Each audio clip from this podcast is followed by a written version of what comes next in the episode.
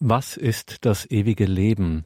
Eine Frage, die sich nicht nur im November stellt, die auch ganz prominent im Katechismus der katholischen Kirche beheimatet ist. Deswegen dazu gleich zwei Folgen hier im Katechismus bei Radio Horeb, Ihrer christlichen Stimme in Deutschland. Mein Name ist Gregor Dornis. Schön, dass Sie jetzt hier mit dabei sind. Was ist das ewige Leben? Eine Frage, die und eine Frage, der wir uns dringlichst stellen sollten. Wir reichen sie heute weiter an den Missionar, an den Arzt, an den Familienvater Dr. Ricardo Febres Landauro von der Missionsgemeinschaft Feuerstrom. Schauen Sie dazu in die Details zu dieser Sendung im Tagesprogramm, liebe Hörerinnen und Hörer, haben wir den Webauftritt von Feuerstrom natürlich verlinkt, feuerstrom.com. Was ist denn nun das ewige Leben? Dazu in einem ersten Teil Annäherungen von Dr. Ricardo Febres Landauro. Halleluja. Gepriesen sei der Name des Herrn.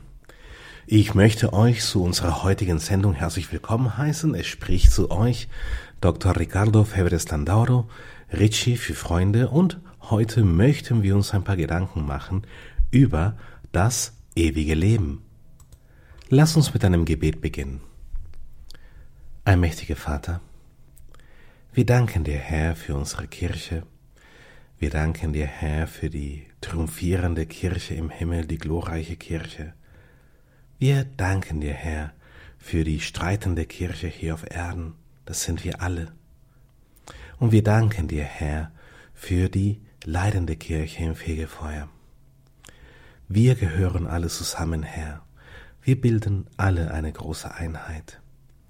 Herr, lass es zu, dass wir einmütig im Gebet sind Herr, auf eine besondere Art und Weise beten wir für all die gegenwärtigen Probleme und Konflikte, die es gibt auf der Welt.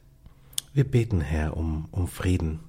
Und wir beten, Herr, dass du den Frieden auch jetzt in unsere Herzen schenkst, damit wir die Muße haben, dir zuzuhören, deinen Worten zuzuhören.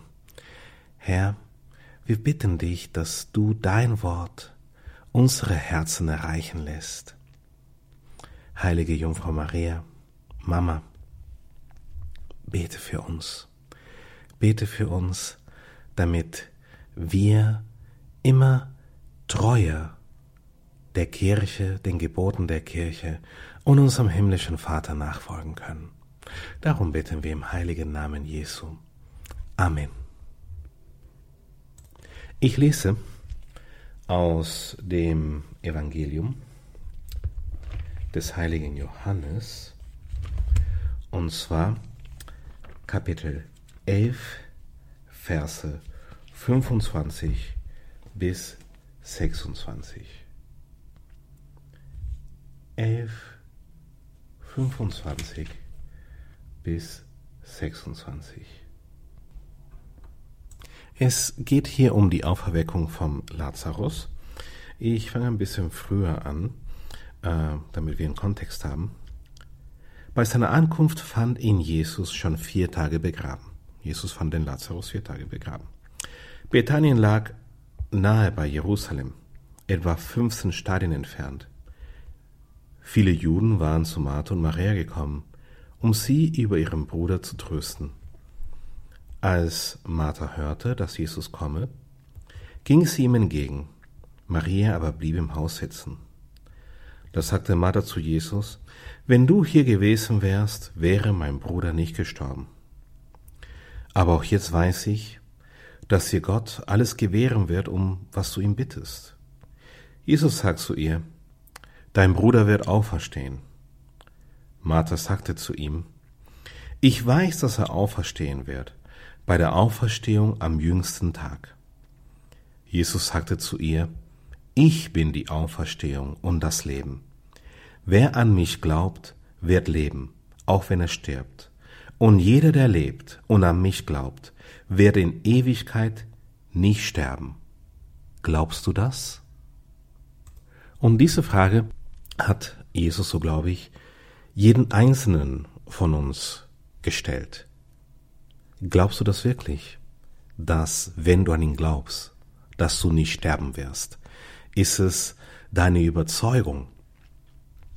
Jesus konfrontiert uns hier direkt mit dem ewigen Leben. Lass es dir bitte mal kurz einfach nur auf der Zunge zergehen. Wir werden ewig leben. Auch wenn wir sterben, werden wir leben. Und für viele von uns ist, ist es schon ein, ein, ein Gedankenspagat. Also wie habe ich mir das vorzustellen? Ähm, wenn ich sterbe, bin ich ja tot. Dann, dann lebe ich ja nicht mehr. Und, äh, und jetzt sagt der Mann aus Nazareth, ähm, wenn ich tot bin, werde ich leben. Ja, aber genau das heißt es. Ähm, wenn wir sterben, da fängt das Leben erst an. Ich lese aus dem Matthäusevangelium, Kapitel 22, Matthäus 22, 32. Da wollten die, die Pharisäer Jesus zur Rede stellen. An jenem Tag kamen zu ihm Sadduzäer, die behaupten, es gebe keine Auferstehung und fragten ihn, Meister, Mose hat gesagt, wenn jemand ohne Kinder stirbt, dann soll sein Bruder seine Frau heiraten und seinem Bruder Nachkommen verschaffen. Nun waren bei uns sieben Brüder. Der erste heiratete und starb, und da er keine Kinder hatte, hinterließ er seine Frau seinem Bruder. Ebenso der zweite und der dritte bis zum siebten. Zuletzt aber von allem starb die Frau.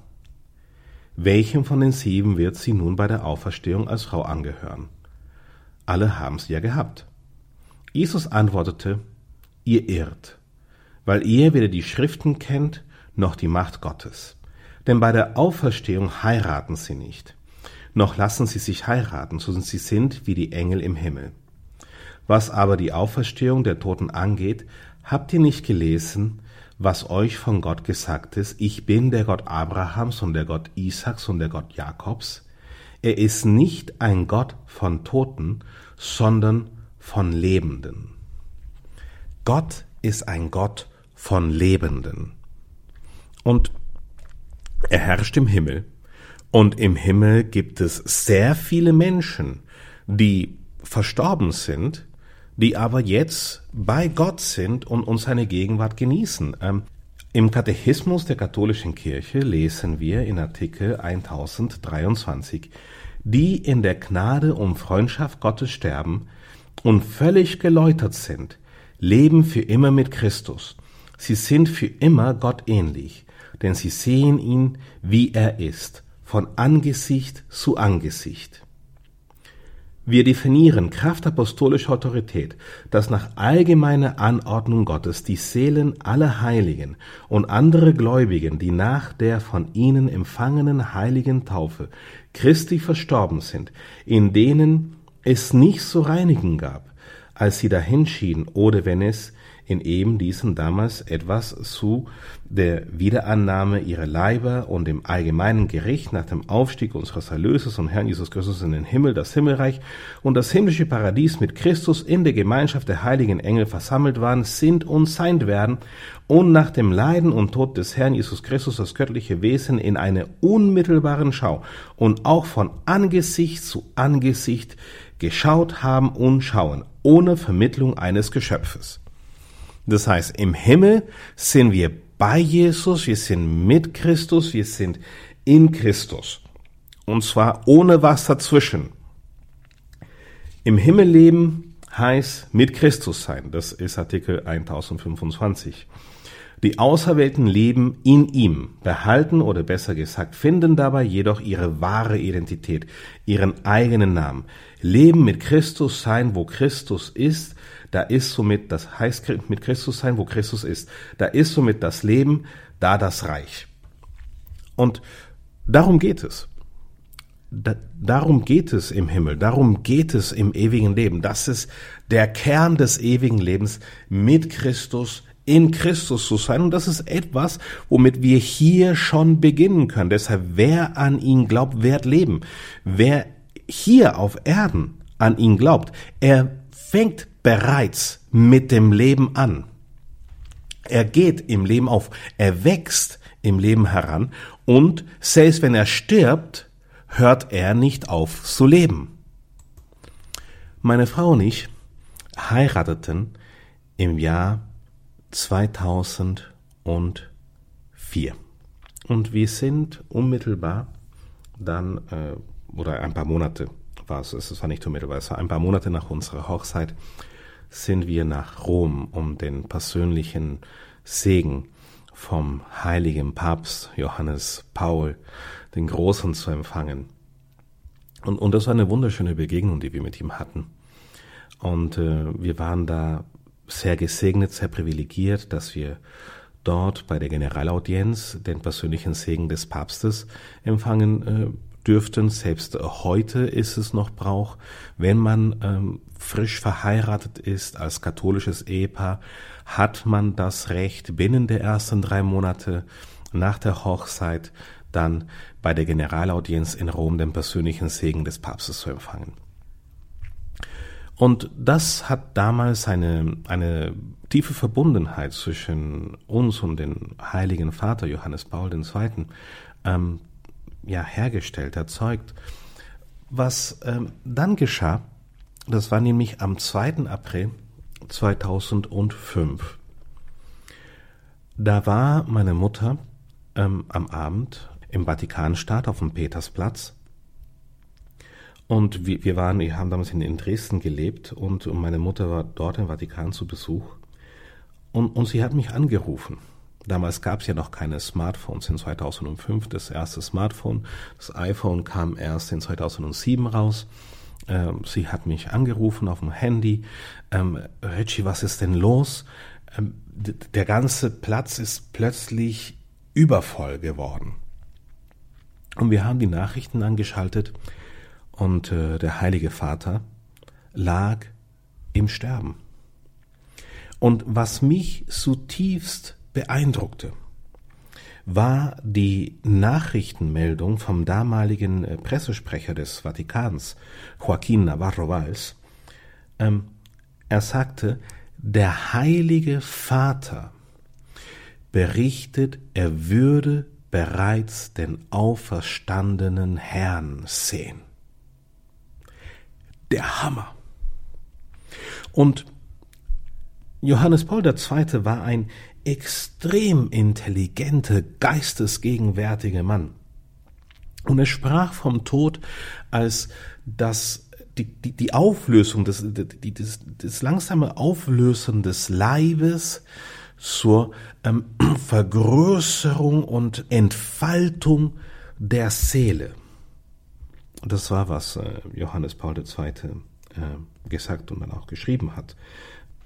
Das Thema Tod hat uns von Anbeginn fasziniert und, und bewegt und auch beängstigt. Und ich denke, dass diese Beziehung, dass wir Menschen zu, zu diesem Thema haben, de, des Todes, hat eigentlich was damit zu tun, dass es nie ähm, geplant war. Es, es war nicht im ursprünglichen Plan. Als wir erschaffen wurden, wir waren im Paradies, da, da war nicht der Plan, dass wir äh, sterben müssen, sondern ähm, der Gedanke war, da gab es ja zwei Bäume, wir dürften vom Baum des Lebens essen, wir dürften nicht, und Gott hat uns da eindringlich gewarnt, vom Baum der Erkenntnis des äh, Guten und Bösen essen, weil wenn wir davon essen, müssen wir sicherlich sterben. Also der Herr hat es uns gesagt. Ähm, Im Buch Genesis können wir das lesen, im zweiten Kapitel. Und äh, wir Menschen sind ja Experten darin, Dinge zu vermasseln. Und, äh, und wir gehen hin und essen vom falschen Baum. Und das heißt, der Tod hat auf einmal eine Rolle gespielt in unserem Leben, obwohl das Gott von Anfang an nicht wollte. Er wollte für uns und will für uns und ist dafür auch am Kreuz gestorben, dass wir das ewige Leben haben können. Das ist der Plan. Und ab da wurde der Tod für uns zu so eine Art von Schranke, eine, eine Begrenzung, ein, ein Hindernis ein Hindernis, was zwischen uns und dem steht, was wir womöglich als, als ewiges Leben verstehen können. Ich habe ja bereits erwähnt, dass wir durch Christus in der Kirche, durch die Sakramente, dass wir durch den Glauben an ihn, durch das Annehmen der Taufe bereits hier auf Erden teilnehmen können, teilhaben können an dem, was das ewige Leben ist. Das ewige Leben beginnt jetzt schon.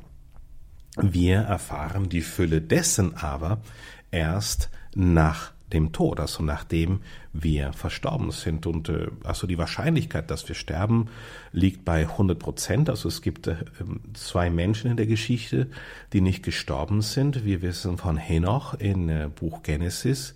Er starb nicht, er ging einfach direkt mit dem Herrn in den Himmel.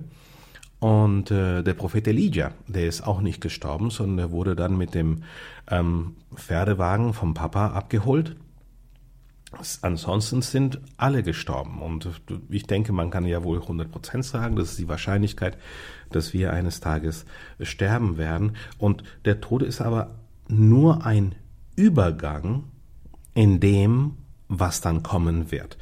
Und das, was ich sage, sind jetzt keine frommen Worte. Ich weiß, sie hören sich wie fromme Worte an oder wie, wie gläubige Aussagen.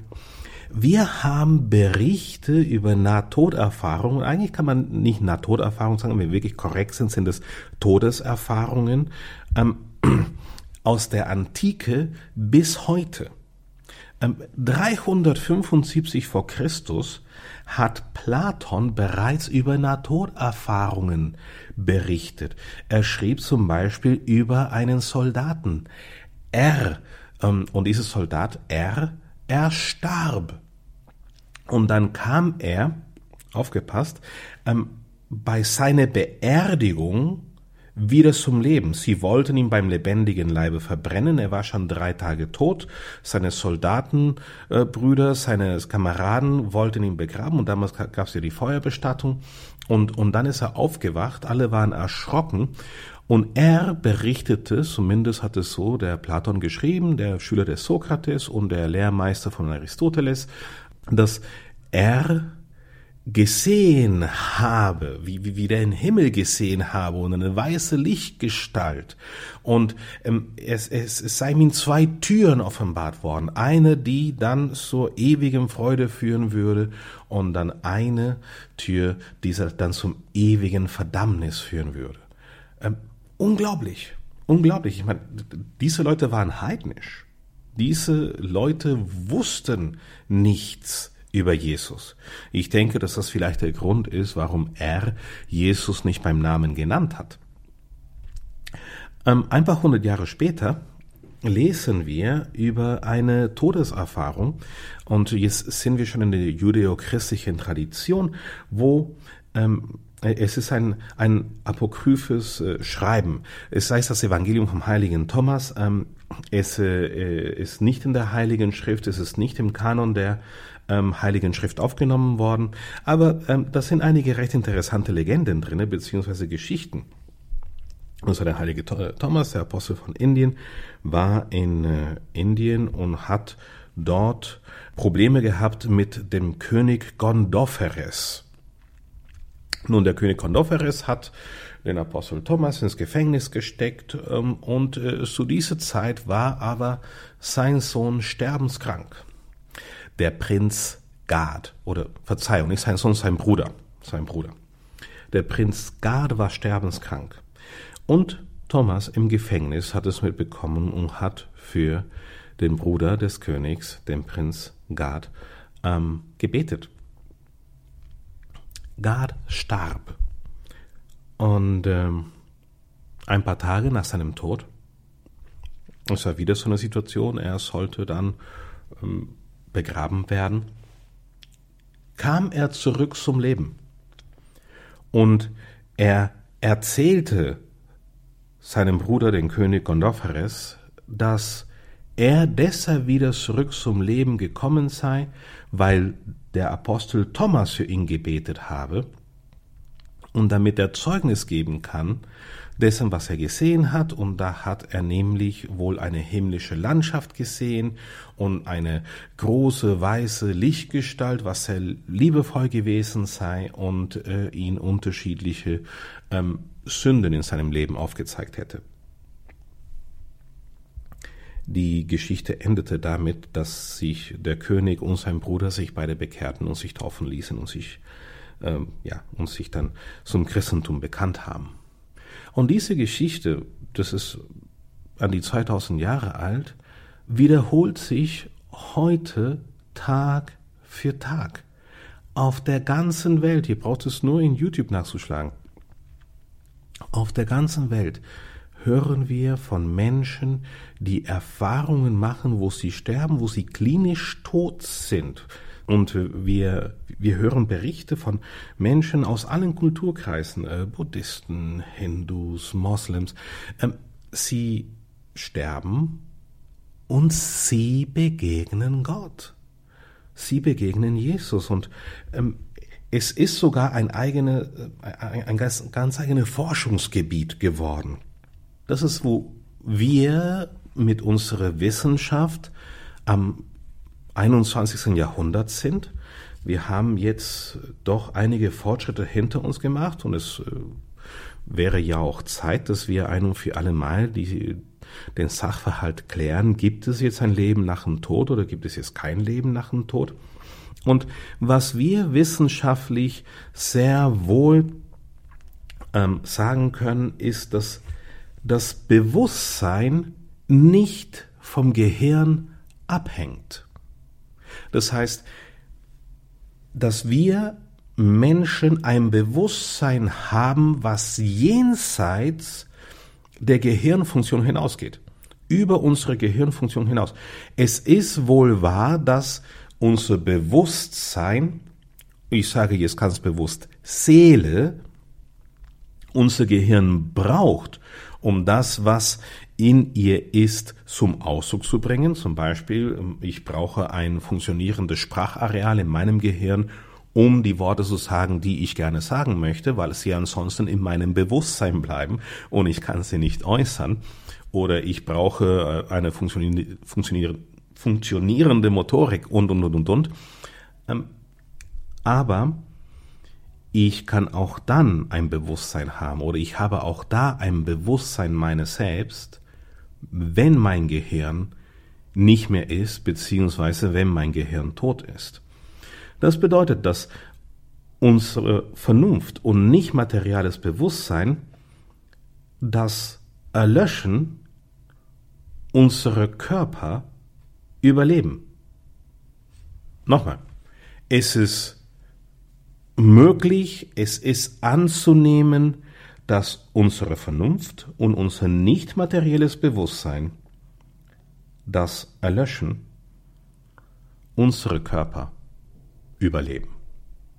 Wenn dem so ist, dann wissen wir, dann weiß die Menschheit, und das hat jeder einzelne von uns in seinem Herz, das weiß jeder Mensch tief in sich drinne, dass wir nach dem Tod weiterleben. Pater Albert Herbert hat ähm, ein fabelhaftes Buch geschrieben, Die Heiligen, der, die die Toten auferweckt haben, wo wir an die 400 Berichte haben von Heiligen, die Toten auferweckt haben, eben aus der Geschichte der Kirche in den vergangenen 2000 Jahren ist es keine Seltenheit. Es, es kommt vor, dass äh, wenn die Kirche, wenn der Leib Christi betet, ähm, wenn jene, die an Christus glauben, sich ihm zuwenden, dass selbst die Schranken des Todes sich öffnen und, und dass der Tod vor dem Herrn in die Knie geht. Ähm, das, das ist so und, äh, und da in, in dem Buch hat er auch dieses Thema der Nahtoderfahrungen beleuchtet und hat dabei Raymond Moore zitiert, das Leben nach dem Leben. Und zwar sprechen die meisten, die so eine Erfahrung machen, über eine andere Dimension des Seins. Sie hören und sehen, wie andere Menschen über sie reden oder sagen, dass sie tot sind. Sie können ihren eigenen Leib sehen. Sie erfahren dann oftmals ein, einen tiefen Frieden und, und eine Wärme und sehen sich mit einem Tunnel, mit einem langen Tunnel konfrontiert, wo ein Licht am Ende des Tunnels ist und zu allermeist ist eine Person dieses Licht. Und, und der Tunnel mündet in einen Garten oder einen großen, geräumigen Platz, wo sie dieser Person als Quelle des Lichtes begegnen. Und ich spreche hier über interkulturelle Phänomene. Ähm, das hatten die alten Griechen, das haben Menschen auf der ganzen Welt, die noch nie vom katholischen christlichen Glauben gehört haben, so erfahren über die Jahrhunderte hinweg. Und bei dieser Person erfahren Sie sowas wie eine, eine Auswertung. Kein, äh, kein Richten, kein Verurteilen, aber vielmehr so eine Auswertung des eigenen Lebens auf eine sehr lebendigen und intensiven Art und Weise, so dass Sie berichten, Ihr Leben sei einfach vor Ihren Augen, habe sich äh, Ihr ganzes Leben abgespielt und Sie, manche berichten, dass Sie dort auch liebe Verstorbenen begegnen würden und dass sie so eine Schranke kamen, wo es heißt, du, du darfst jetzt hier nicht durchgehen, weil du musst dann zur Erde zurück. Die meisten berichten darüber, dass sie nur ungern zur Erde zurück sind. Und das in, in so gut wie allen Fällen hatte diese Erfahrung einen tiefen Einfluss auf das Leben der Betroffenen, so dass sie von nun an sich entschlossen haben, ein besseres Leben zu führen und sie hatten dann keine Angst mehr vor dem Tod. Es gibt auch Berichte von Menschen, die die Hölle gesehen haben oder ein Ort der tiefen Qual. Wir in der Kirche haben aber das Privileg, dass wir der Wissenschaft einen Schritt voraus sind und deshalb wissen wir das ja alles eigentlich schon. Nun was der Wissenschaft vielleicht noch nicht offenbar ist, ist, dass wir in der Kirche ein Leib sind in Christus. Und ich habe es am Anfang der Sendung beim Gebet bereits erwähnt. Wir, die Kirche, sind ein Leib mit der glorreichen Kirche im Himmel. Das sind all jene, die im Glauben verstorben sind und die komplett geläutert, gereinigt sind, die, die, welche die Reinigung im Fegefeuer auch schon hinter sich haben oder die in absoluter Reinheit gestorben sind. Und wir sind auch ein Leib mit den Seen im Fegefeuer. Das bedeutet, dass es eine Verbundenheit gibt. Es gibt eine Einheit und wir dürfen diese Einheit leben. Wir dürfen die Heiligen verehren und wir dürfen für die Seen im Fegefeuer beten. Zum Beispiel im Monat November, jetzt im Monat November, haben wir die wunderbare Möglichkeit, den äh, vollkommenen Ablasssegen für ähm, äh, zu Allerheiligen ähm, zu empfangen. Ist auf alle Fälle ein, ein Gewinn für uns und für die Seen im Fegefeuer. Da werde ich bei der nächsten Sendung mehr darüber sprechen. Was ist denn das Fegefeuer? Das hört sich ganz schlimm an, weil es fegt und es feuert. Nein, das Fegefeuer ist eigentlich ein Ausdruck der Gnade Gottes. Warum ist es ein Ausdruck der Gnade Gottes? Weil wir durch das Fegefeuer, im Fegefeuer die Läuterung empfangen dürfen, die wir brauchen. Die vollkommene Läuterung, die erforderlich ist, um wirklich in die volle Herrlichkeit Gottes eintreten zu können. Und äh, die äh, wir getaufte Christen sind und an Jesus glauben, wir können uns dessen sicher sein, dass wir wirklich in die himmlische Gnade kommen werden, solange wir uns nicht für die Todsünde entscheiden. Ähm, aber das, das machen wir ja nicht, weil es, Sündigen ist, es, das ist ja dumm. Wir wollen ja keine Todsünden begehen, weil wir ja nicht bescheuert sind. Wir wissen, Gott hat die Welt so sehr geliebt, dass er seinen einzigen Sohn hingab, damit jeder, der an ihn glaubt, nicht zugrunde geht, sondern das ewige Leben hat. Warum verehren wir die Heiligen? Warum können wir als, als Christen sagen, ja, heilige Jungfrau Maria, bete für mich oder heilige Padre Pio, bete für mich oder ähm, heiliger Augustinus, bete für mich, heilige Josef, bete für mich, heiliger Erzengel St. Michael, bete, bete für mich. Warum können wir die, die Heiligenlitanei beten? Nein, es ist keine Totenbeschwörung und wir sprechen da nicht zu den Toten, sondern wir sprechen zu den Lebenden, weil Jesus uns das vorgemacht hat. Er selbst hatte ein eingehendes Gespräch mit Mose und mit Elijah auf dem Berg Tabor, wo er verklärt wurde. Mose und Elijah waren demnach offensichtlich im Himmel und kamen dann vom Himmel, wurden von Gott gesandt, damit sie mit Jesus reden, ähm, mit ihm quatschen auf dem Berg Tabor bei der Verklärung. Das war die Situation. Nun, wenn Jesus mit dem Heiligen im Himmel reden darf und kann, so können wir Erben seines Reiches genauso. Hier zu Lebzeiten, hier auf Erden, dürfen wir am ewigen Leben teilhaben. Und ja, wir dürfen eine tiefe Verbundenheit leben mit aller Heiligen im Himmel. Mit jedem einzelnen von ihnen. Und wir dürfen uns darauf freuen, dass wir leben werden, selbst dann, wenn wir sterben. Aber Richie, was ist denn mit den Menschen, die in Sünde gestorben sind oder die sich gar nicht bekehrt hatten, äh, ehe sie starben? Kommen sie dann in die Hölle? Was ist mit ihnen? Das werden wir bei der nächsten Sendung besprechen. Ich denke nicht, dass es unbedingt so sein muss, dass je, wenn jemand nicht äh, in, in der vollen Gnade stirbt, dass, dass er dann in die Hölle kommt. Ich denke da immer an den glücklichen Schächer zur Rechten Jesu, der sagte, Herr, erbarme dich meine, wenn du im Reich deines Vaters bist. Woraufhin Jesus ihm geantwortet hat, ich sage dir, du wirst heute mit mir im Reich meines Vaters sein.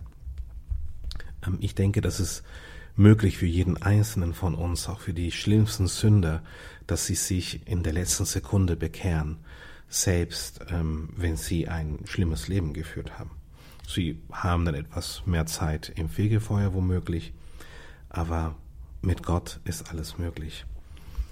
Ich lese vor aus dem ersten Korintherbrief, Kapitel 15, Verse 55 bis 58. Denn dieses Vergängliche muss sich mit Unvergänglichkeit bekleiden und dieses Sterbliche mit Unsterblichkeit. Wenn sich aber einmal dieses Vergängliche mit Unvergänglichkeit bekleidet hat und dieses Sterbliche mit Unsterblichkeit, dann erfüllt sich das Wort der Schrift, verschlungen ist der Tod in den Sieg. Wo ist Tod dein Sieg? Wo ist Tod dein Stachel? Der Tod wurde besiegt. Ich persönlich freue mich auf den Tag, an dem ich wieder zu meinem Herrn zurückgehen darf und endlich, endlich ihn zu Füßen fallen darf. Wir schließen mit einem Gebet ab. Ein mächtiger Vater, ich bringe dir alle Worte, die ich gesprochen habe. Herr, ich bitte dich, dass nur jene Worte in den Herzen deiner Kinder bleiben, die von dir kamen und nichts von mir. Herr, lass den Monat November ein ein gesegneter Monat sein für, für jeden einzelnen von ihnen. Ein Monat, wo sie auf eine besondere Art und Weise ihre Verstorbenen, ihre lieben Verstorbenen gedenken. Darum bitten wir im heiligen Namen Jesu. Amen.